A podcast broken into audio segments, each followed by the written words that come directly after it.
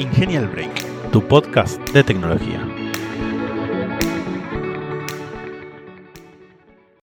Buenas tardes a todos, ¿qué tal? Les queremos dar la bienvenida a este nuevo espacio de Ingenial Break. Eh, este es nuestro primer episodio y, en esta instancia estábamos acá con, Fede, quien me acompaña. Y, empezando por lo primero, Fede, me gustaría eh, romper el hielo haciendo una breve descripción de, lo que es Service Mesh. Em, que tiene que ver con, una estrategia para controlar el modo en la que diferentes partes de una aplicación se comunican entre sí, permitiéndonos abstraer de, numerosas problemáticas que se dan en, muchos aspectos entre, entre, lo que tiene que ver con el flujo de información entre componentes. Y ahí vos, Fe, tenés bastante más experiencia en qué nos podés contar respecto este, de este punto. Hola, ¿qué tal? Bienvenidos. Bueno, Rubén, así como bien decís, eh, la idea es hablar en esta sesión sobre el concepto de Service Mesh. Mucha gente lo suele confundir con, un producto o con una idea o con una plataforma, pero en realidad cuando hablamos de Service Mesh hablamos de, un patrón, ¿no? Como una solución a una problemática conocida, ¿no? Es una solución que ya está probada y validada. Entonces, eh, nos tenemos que montar a lo que conocemos como arquitecturas distribuidas, ¿no? Hoy de la mano por ahí estándares como Kubernetes y demás plataformas que nos permiten desplegar servicios. La idea de las arquitecturas distribuidas es tener eh, varios componentes que suelen ser más desacoplados entre ellos o cohesivos, que se comunican por medio de red, ¿no? por medio de, una red interna, y la idea del Service Mesh es poder pararse sobre esa red interna y controlar el flujo de información, es decir, el tráfico que ingresa y que sale de esos servicios. Bien, y ahí cuando hablas de, cuando hablas de elementos de red, hablamos de lo que en esta tecnología se lo reconoce como network proxy, eh, hablamos de microservicios, eh, hablamos de, arquitectura, porque en definitiva lo que, lo que buscamos con, con Service Mesh es un poco la facilidad que nos plantean justamente estas arquitecturas distribuidas, ¿no? Exactamente, y no solo hablamos de un cambio a nivel de la informática, tecnológico en sí, sino también un nivel cultural ¿no? en la organización. Pero por otro lado tenemos otros problemas que derivan de, de golpe, descentralizar todo eh, este esquema de Service Mesh nos da como una lupa, ¿no? Entonces nos, permite ver qué cajita se comunica con cuál, ¿no? Y así poder identificar fácilmente dónde tengo el punto de dolor en mi arquitectura. Sí, sí, totalmente. Y ahí, y ahí te, quería plantear un juego, más que nada porque, porque seguramente la gente que, nos esté escuchando y, que está quizá por primera vez metiéndose en estos conceptos o, o quizá ya viene, ya viene teniendo experiencia con estas tecnologías, mencionaste algunas palabras en las que las que me gustaría explotarlas un poco más, eh, que entiendan esa diferencia que tenés entre, entre monitoreo y observabilidad. Sí, sí, coincido. Muchas veces surgen esos cuestionamientos en, los clientes, pero no olvidemos que cuando hablamos de observabilidad hacemos referencia a tres pilares principalmente. Por un lado, monitoreo y métricas, o sea, eso nunca deja de existir. Pero por otro lado también tenemos temas de registros de logs o eventos de lo que va sucediendo. Y por otro lado tenemos un concepto que por ahí es bastante nuevo y surge de esta descentralización de componentes, que es la trazabilidad, trazabilidad distribuida. Estas, estas ideas surgen con empresas como Netflix o Uber, digamos, que son empresas que revolucionaron todo lo que era la arquitectura distribuida, orientada más a lo que son microservicios, descubrieron que podían segmentar sus su funcionalidades o, los productos que ofrecen en pequeños componentes, pero le faltaba por ahí esa pata de cómo gobernarlos. Entonces, empezaron a armar librerías o herramientas que permitían que los componentes sepan cómo trazar esa información. Pero ¿qué pasa si yo quiero pensar en una arquitectura híbrida ¿no? o políglota? Es decir, poder tener la posibilidad de tener equipos de trabajo distintos, con distintas características o capacidades para desarrollar. Bueno, en ese contexto, esas librerías por ahí nos quedaban un poco acotadas. Entendiendo también de que, de que una de las premisas de trabajar con arquitectura de microservicios es que nos da la posibilidad justamente de, de ser políglotas a la hora del desarrollo. ¿Y por qué hablamos de políglota? Porque no hay una solución perfecta para cada problemática. Digamos, cada lenguaje tiene su caso de uso, hay algunos que son más de propósito general, otros son más puntualmente, apuntan a un, a a un caso particular. Entonces, queremos poder armar ¿no? una, arquitectura que pueda tener distintas capacidades en cuanto a implementación. Service Mesh se apoya a esa idea y dice, bueno, déjame que yo me encargo de controlar esa comunicación entre los componentes y de implementar esa observabilidad en mi capa de infraestructura. Como les decía, imagínense que es un componente que se para en el medio del vínculo de la red entre estas cajitas y controla todo lo que pasa. Pero al estar pegado a la aplicación, controla también cómo la aplicación está performando cuál es el rendimiento en un momento dado. ¿Por qué? Porque comparten un montón de cosas por estar justamente pegado a la aplicación. Entre ellos, comparten no solo la parte de red, sino también comparten la infra donde están montados. Entonces, puede inspeccionar, hacer como una introspección, ¿no? que le llamamos, este componentito de Service Mesh sobre mi aplicación y puede tranquilamente identificar o observarla de una manera muy simple y exportar esa información a un lugar centralizado. Cosa que yo mañana pasado entre a una plataforma y pueda entender qué, trazas están generando, cuáles son esos eventos de logs y esas métricas que, que la aplicación está generando en un momento dado. Ahora, vos, estabas mencionando en que Service Mesh o los contenedores están pegados a mi aplicación.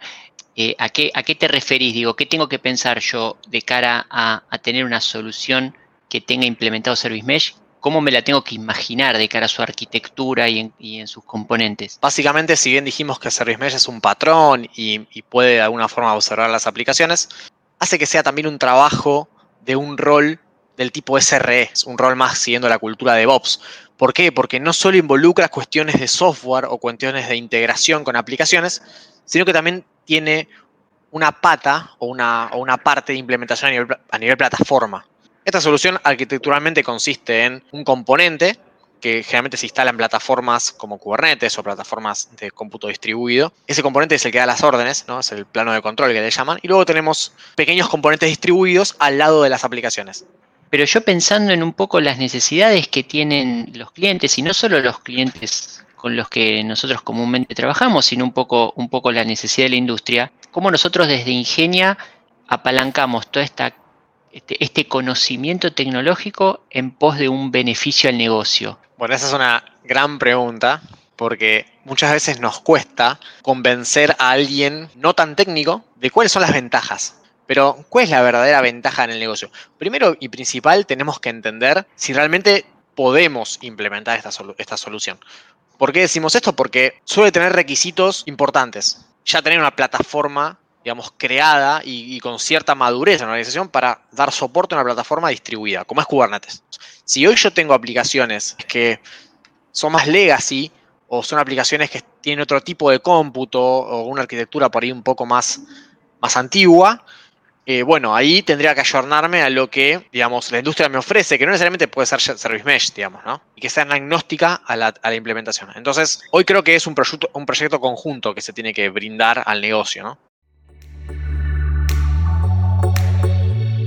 De todas maneras, nosotros, como arquitectos, digo, no solo tenemos que convencer, digo yo, que, que hoy verdaderamente la industria está yendo a un plano en donde donde hay mucho más conocimiento de cara a las cuestiones tecnológicas, eh, más capas de las organizaciones tienen mucha más información respecto de cómo se hacen y cómo se resuelven las, cuestiones, entonces me parece que, es súper útil el, transmitir y el, el, siempre comunicar correctamente eh, en qué está basada la tecnología, eh, las, las, sobre todo las ventajas, las desventajas. Yo, yo creo que no, no, no solo tenemos que convencerlos desde la parte tecnológica, sino que los tenemos que convencer de cara a números, ¿no? Ahí nosotros nos tenemos que poner en la posición de esa persona que necesita la información para saber cómo va a resolver ese problema, independientemente que por detrás esté un service mesh corriendo o no. Utilizando este tipo de tecnologías, tenemos esa capacidad de observar el comportamiento de esa arquitectura distribuida y tener no solo un troubleshooting, sino que también nos da información para tomar medidas proactivas, ¿no? No es una línea de login de un componente Java o Net, sino donde se empieza a observar el rendimiento de negocio que está dándole ese componente. Exacto, exacto. Una vez que entendemos qué es lo que queremos medir, ahí suele ser un poco más vendible esta idea de mesh, ¿no? Porque podemos mostrarle rápidamente cómo estos componentes generan, qué métricas están generando y si cumplen con los o con el estándar que la organización espera me parece que desde ese punto ahí es donde cobra mucho más sentido pensarlo a nivel negocio. no vamos a, simplemente necesitar hardware para llevar adelante eh, una implementación de este tipo. Para acelerar todos esos tiempos, eh, yo tengo que tener una cultura organizacional que de alguna manera acompañe esa velocidad. Nosotros en Ingenia no podemos simplemente abocarnos a resolver un problema técnico.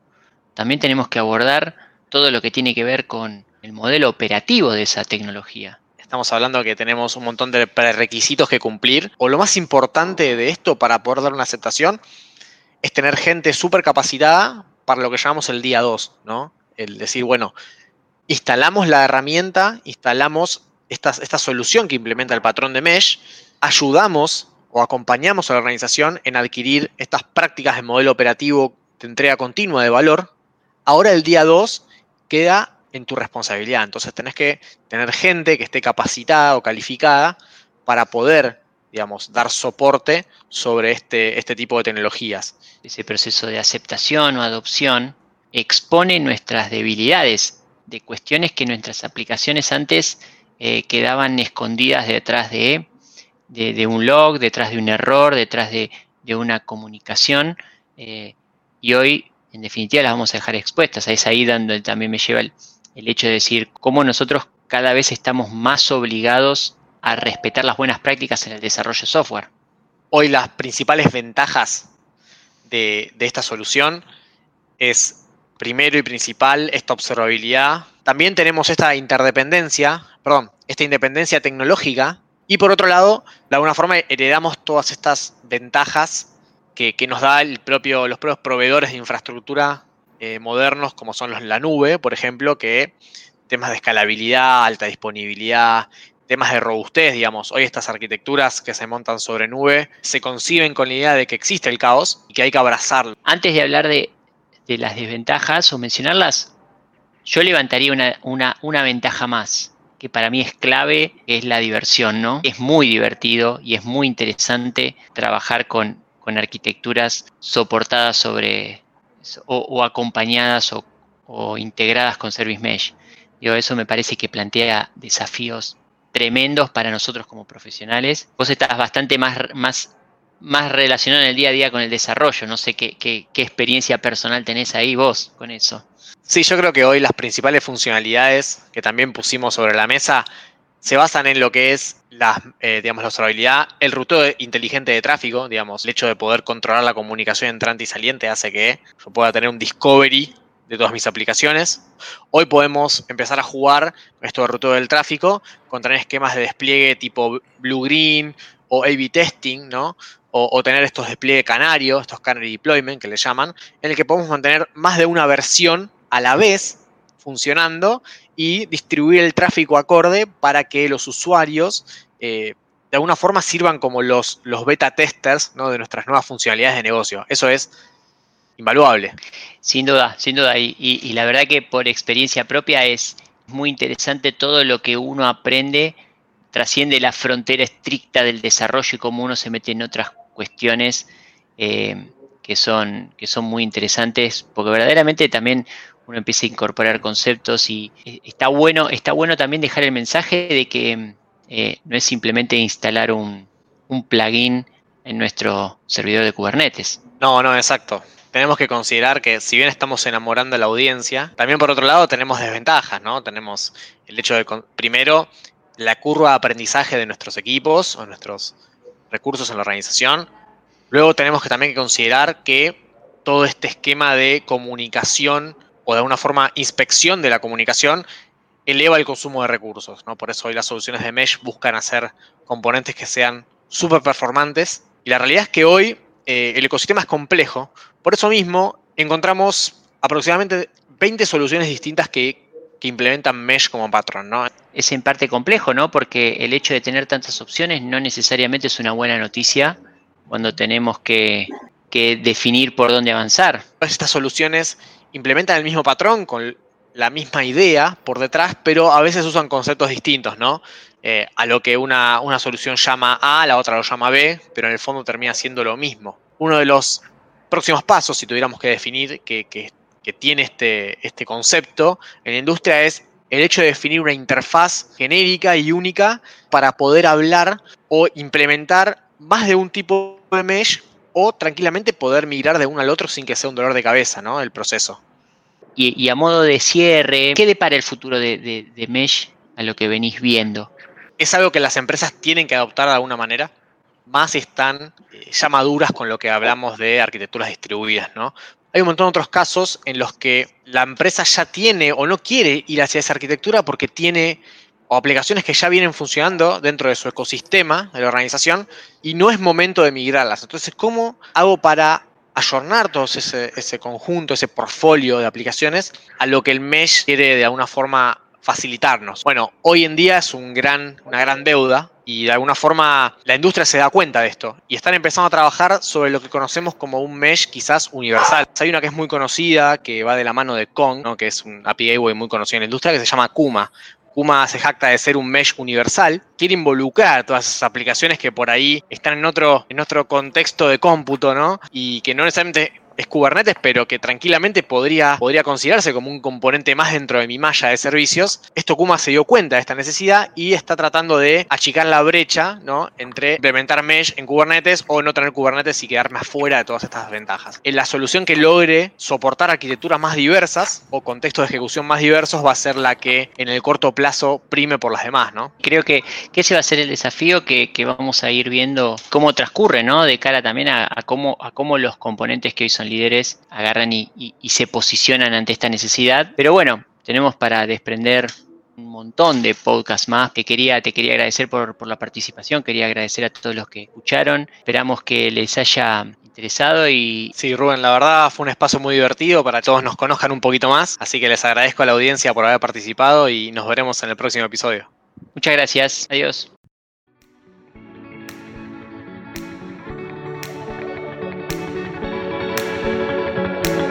Genial Break, tu podcast de tecnología.